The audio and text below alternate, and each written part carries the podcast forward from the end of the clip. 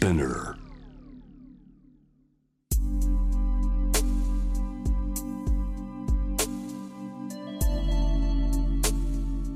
眠らない街六本木。高層ビルの一室に現れる深夜の保健室。重たいドアの向こう側。ここでは誰もが飾らない言葉で語り始める。心の声を聞き出す。特別な聴診器を持って迎えるのは酒と涙と哀愁をこよなく愛するイラストレーターの田中美咲。恋仕事家族。そして性のこと。一人一人で違う。体と心のカルテ。J-WAVE ミッドナイトチャイム。ようこそ深夜の保健室へ。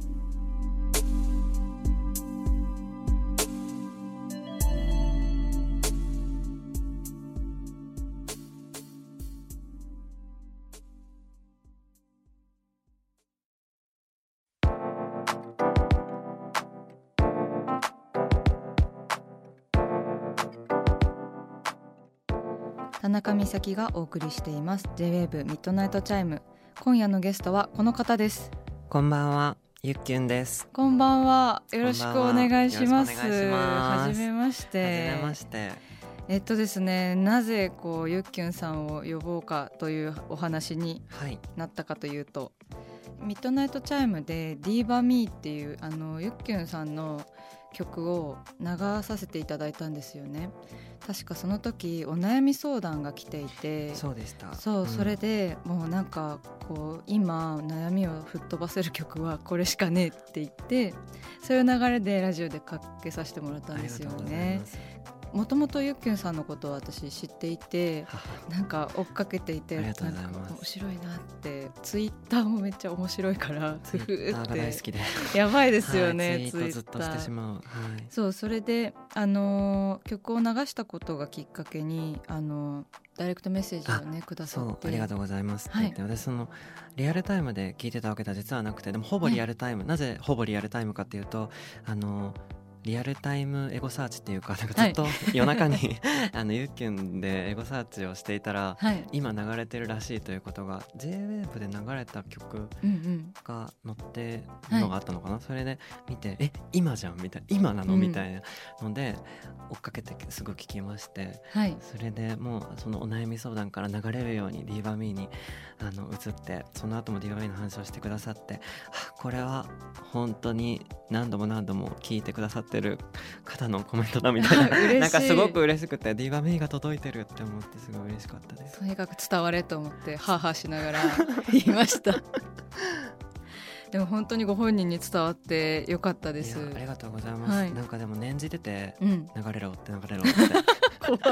あの前前日っていうか多分そのラジオでかかる数時間前に、はい、あの根本修子さん劇作家の友人のうんう根本修子さんと、あのそラジオで流してほしいよねみたいな「はい。ビーバミーが流れるの聞きたいよね」って言ってて。うん。え「JWAVE じゃない」みたいな。ね。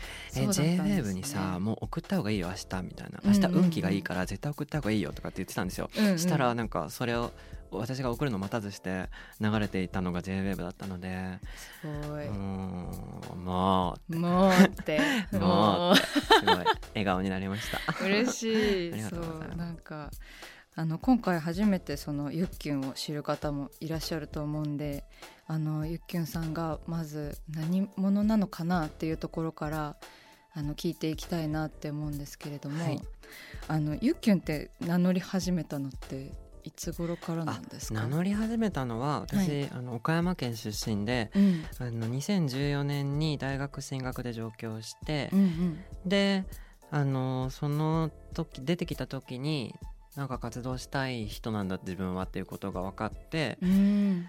うん。でなんかそれ用の名前をね大学の授業受けながら考えてあ、あの本名にうん。準じてるんですけどなんかすごい派生させて「うんうんゆっきゅんだ」ってなって はい、私はゆっきゅんです私はアイドルですってなんか誰にも特に仕事ももらってないけど、うんうんうん。あの名乗り始める言ったもん勝ちみたいな空気が当時ありましたのでアイドルについては、わかります私も。そういう形でねあのゆっきゅんっていうのは名乗り始めました。で活動としては2014年7月にはい。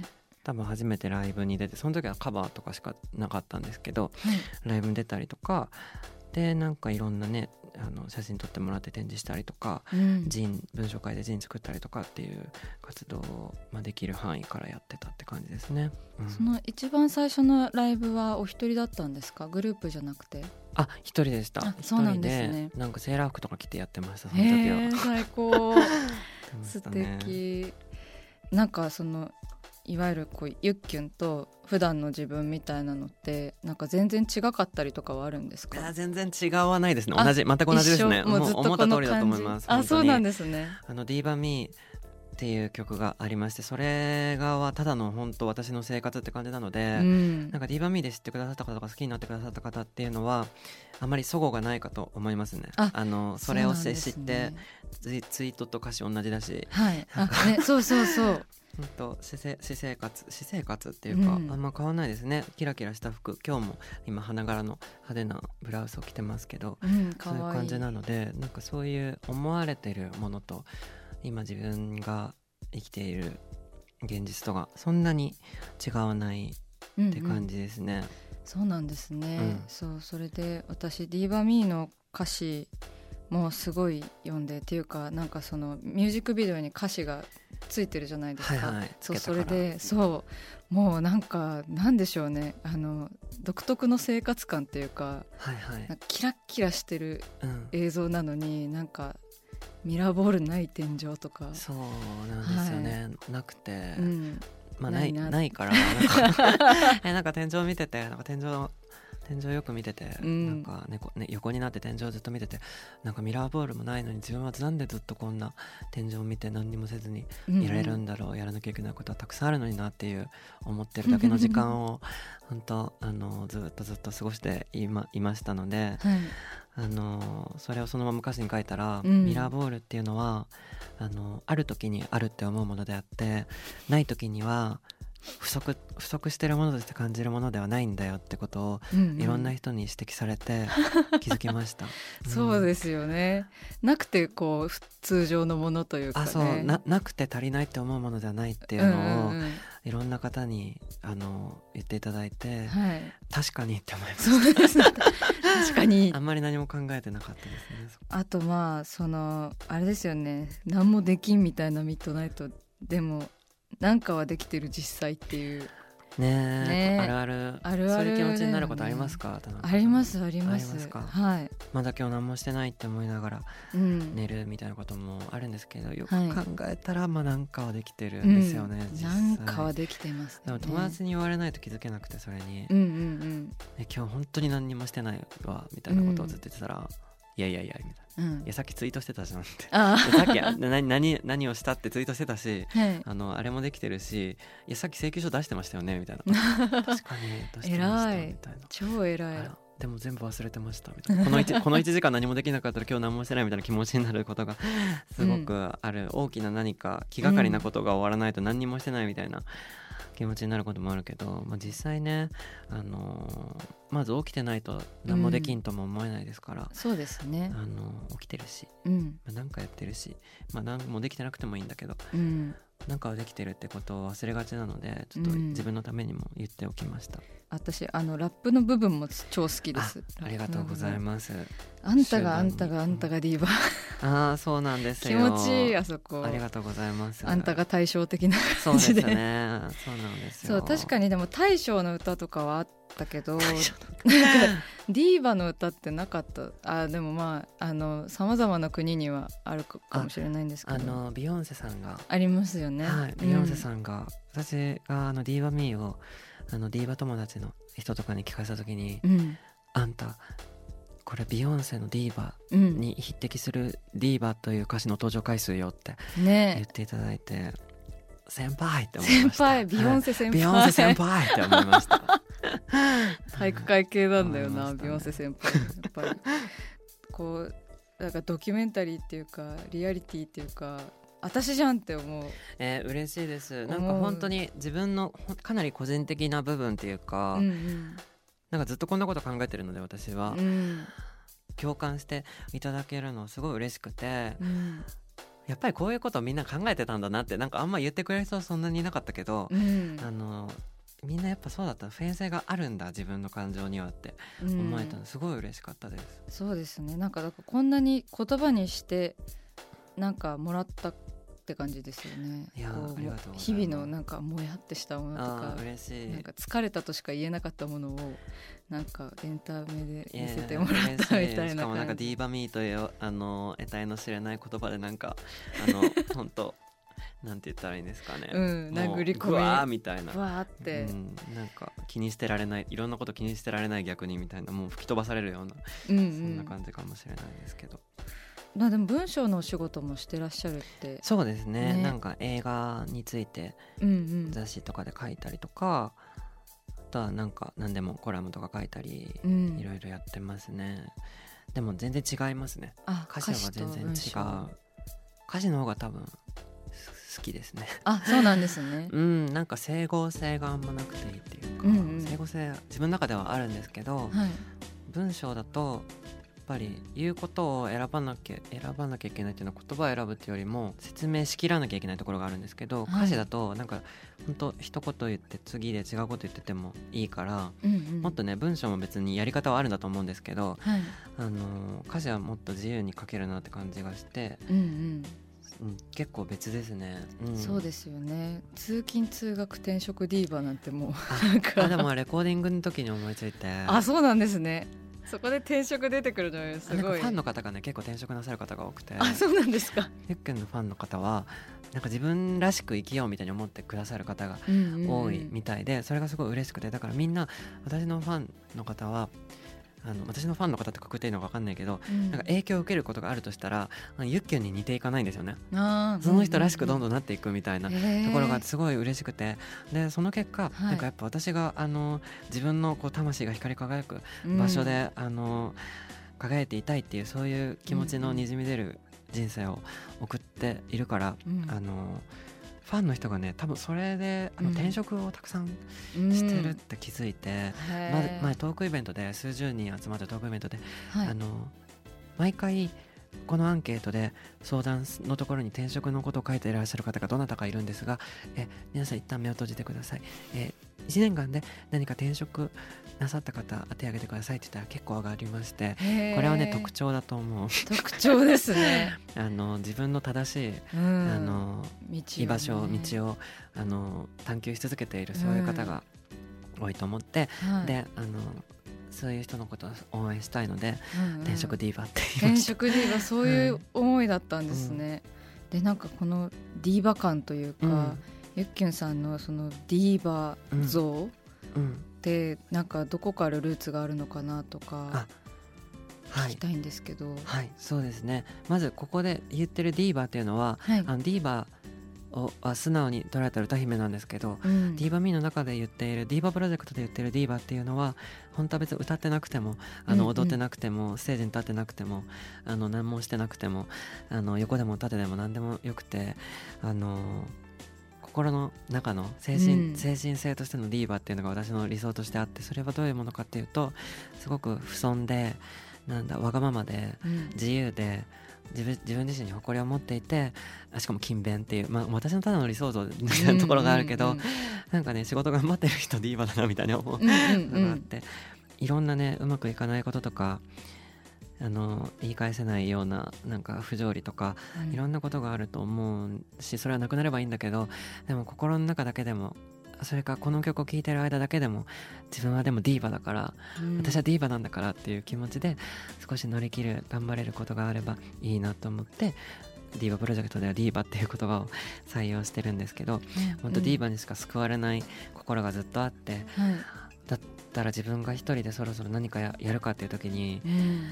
ディーバをやらないの逃げてるのと同じだみたいな。私がそろそろディーバにならないといけない。自分がディーバになることで、うん、そのやり方できっと届く人がいるはずだと信じて、うんうん、全然あのーさっきからね結構自信過剰なあの自信満々でやってるように聞こえるかもしれないけどディーバミー発表するまではずっと不安で不安であ。私って意外と臆病なんだなって本当うん。臆病なんだなって思いながら、でもディーバだからって自分で自分で自分でこう、うん。うんディーバミーディーバミーって言い聞かせてやってるような感じなんですよ本当はね。うんうん。うんうんそうですね。あと私ディーバっていう単語を聞いてディーバディーバって思って考えてたら、ディーバディーバって思って。そう思ってなんか過ごしてたら あディーバってめっちゃ孤独だって思ったんですよ。あここさですそうね孤独でここで、ね一人だっうん、て思ってでも私もなんかフリーランスでうん。結構一うん。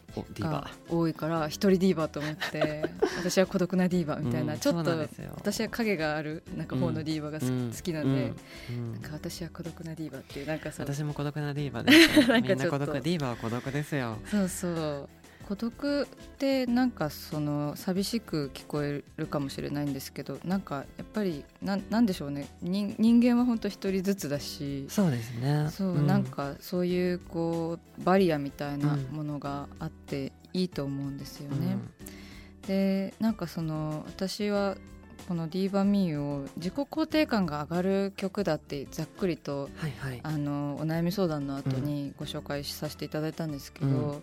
なんか最近のその自己肯定感を上げるっていうのもはい。なんだかしっくりこないことがあの時折あってですね。はい。そうなんか落ち込んでってもよくないとかやっぱり自己否定がないと自己肯定にもつながらないなって思ったりとかしてでなんかディーバミーの歌詞もねそのちゃんと落ち込んだりとかなんか下がって上がって下がって上がってがすごい全て、うん。あのあるなって思ったんですけど、感情を持つことのハードルを下げたいみたいな気持ちがあって、うん。なんか嫌だなとかあ忙しさとかでもいいんですけど、うん。忙しいなって思うハードルって高いなって自分はよく思うんですよね、うんうんうん。忙しいって思っていいのかな自分みたいな人がとか、うん。でもなんか好すごいことでね働いているからすっごい災難が起きて辛い人もいるけど自分がなんかが今つこんなこんな風に思っていいのかなみたいなのって、うん。そんな時間はもういらない。思ってるんだから思ってることなんだ、うんここにあることか心にあるんだからそうなんだっていう風にみんなが思えたらもっとあのーなんですかねあの時短？うんうん。時短につながる。かな？みたいうんな、うんなんかもっと先に行った方がうん。うんなんか先に行くっていうか、ね、今ちょうどそういう気持ちでいる人もいると思うしその時間が無駄って、あなたが今過ごしている時間が無駄って言いたいわけでは全然なくてうん。けどなんか思っていいしうん。思ってることは思ってることなんだからそのまま認めてあげたいっていう気持ちが自分にもあってうんだからその自己肯定感っていうのとかを念頭に置いて作ったわけでは実はなくて、うん。嫌な時はあるので、うん そうですよね。うんなんか好きな自分でいられる時間を自力で増増やそうっていう感じですかね。うんうんう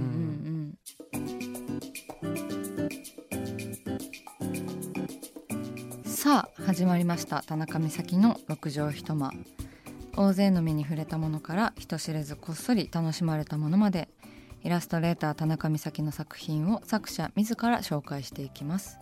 今夜もこの時間は番組スタッフと一緒にお送りします。よろしくお願いします。よろしくお願いします。それでは田中美咲先生今夜の一枚は？ティッシュプリーズの思い出。はいはいはい馳せました。出ま思いした出を馳せさせていただきました。先月ですはい、ね、そうなんです。もうね8月9日なんで本当思い出っていう風うん。にさせていただいたんですけれども、はい。あのティッシュプリーズという私があの今年の3月に台湾の漫画シックというところで開催した個展の巡回版ということで日本のギャラリー・ル・モンドであの展示したものが全て終わりましてですね。はい。はい。そうなんです、まあ、実際の収録はねその在廊の思い出がもうちょっとみずみずしい感じで喋れるかなと思うんですけれども。あのまずはあれですねたくさんの方々に来ていただいて本当に皆様ありがとうございました。はい、私も言ったんですけどリスナーの方もはい。ね、会場に来てくださってて。そうなんです。なんかこうレジのところでもう絶対にこう聞いてる人はあの言ってくれてて、うん。ミッドナイトチャイムいつも聞いてますって。なんかそれもすごいなんかリスナーさんと直接お会いできる機会ってラジオだけねやっててもできなかったことだしなんかイラストを描いているだけではねそのラジオのお話ってできなかったからすごい相乗効果だと思ってもうみんなみんな抱きしめたかったです。はい。あのステッカーをね持ってる方もいらっしゃったのであのメールがすごい覚えているメールの親子が来てくださったりとかしてね。あああの子ですか？みたいな感じであのお話できたりとかすごく楽しかったです。こんなにこうなんかちやほやしてもらって いいのかなってそうバチ当たるんじゃねえかってぐらい幸せな空間でしたね。私あのずっと若い頃からですねギャラリー・ル・モンドにあの結構通っていて、まあ、あのイラストレーターになりたいかったのでずっと。だからそのまあなんでしょうね。誰の展示に行ったかな。まあ、白根湯たんぽさんとか、うん、あのおそんじゅんさんとかあと牛木さんとかあの知っている人はね知っていると思うんですけどあの大好きなイラストレーターさんたちでそれをね若い頃に見て画集とか買っていてであの「ティッシュプリーズ」っていう展示をやった時にその憧れの作家さんたちが私の作品を見に来てくれたんですよ。はい、なんかまあ以前からたびたび見に来てくださったりとかもあるんですけど、うん、なんか久々にゆっくり話せたりとかなんかそういうミラクルみたいなことがすごく多い展示だったなっていうのは個人的にありますね。はい。ギャラリーへのこう美咲さんの思いも結構、はい、強かったんですね。そうですね。はい。でもともとね知ってて憧れのギャラリーだったので、うん、本当になんか感無量になることが多かったです。はい。あとそのギャラリールモンドに新しく入ったスタッフさんがいらっしゃって、うん、同世代の女の子なんですけれどもその方もねすごくよくしてくださってなんか出会って3日ぐらいなんですけどお家泊まりに行っていいみたいな感じの中になって、うん、はいあとはあのイラストレーターのね方とも初めてあのお会いするした方なんですけどもえっ、ー、と久美さんっていうイラストレーターの方がいらっしゃるんですけどあの私のインスタのストーリーとか見るとたびたび出てくると思うんですよね。あのその方もねすごくいい子で仲良くしてくださってなんかそういうこうなんか尊い出会いの場でもあったんですよね。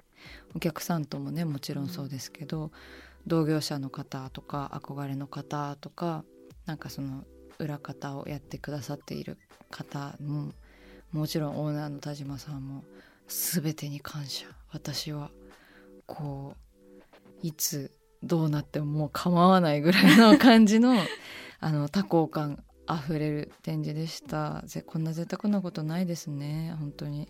皆さんありがとうございます。今回はそんなお礼の回ですね。なんかできるだけお一人お一人ねもうずっと対応していたかったんですけれども、ね、全全日程在労することはちょっとできなかったんですけれどもあの皆様のねインスタのメンションとかもこう見てますよ。そう。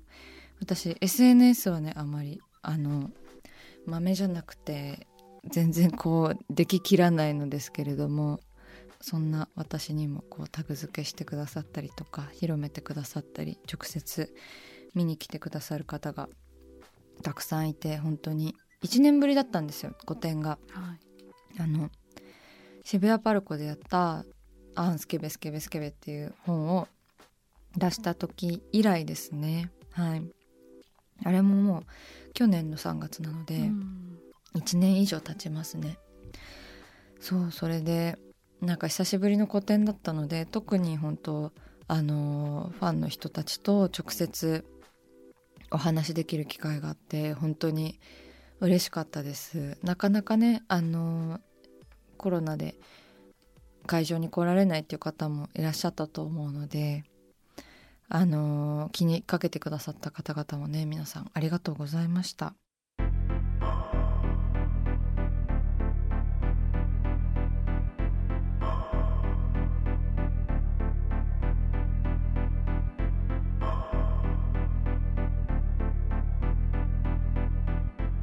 真夜中だから話せる体のこと心のこと J-WAVE ミッドナイトチャイム公式サイトとインスタグラムは24時間オープンしています。あなたの悩み番組へのメッセージお寄せください。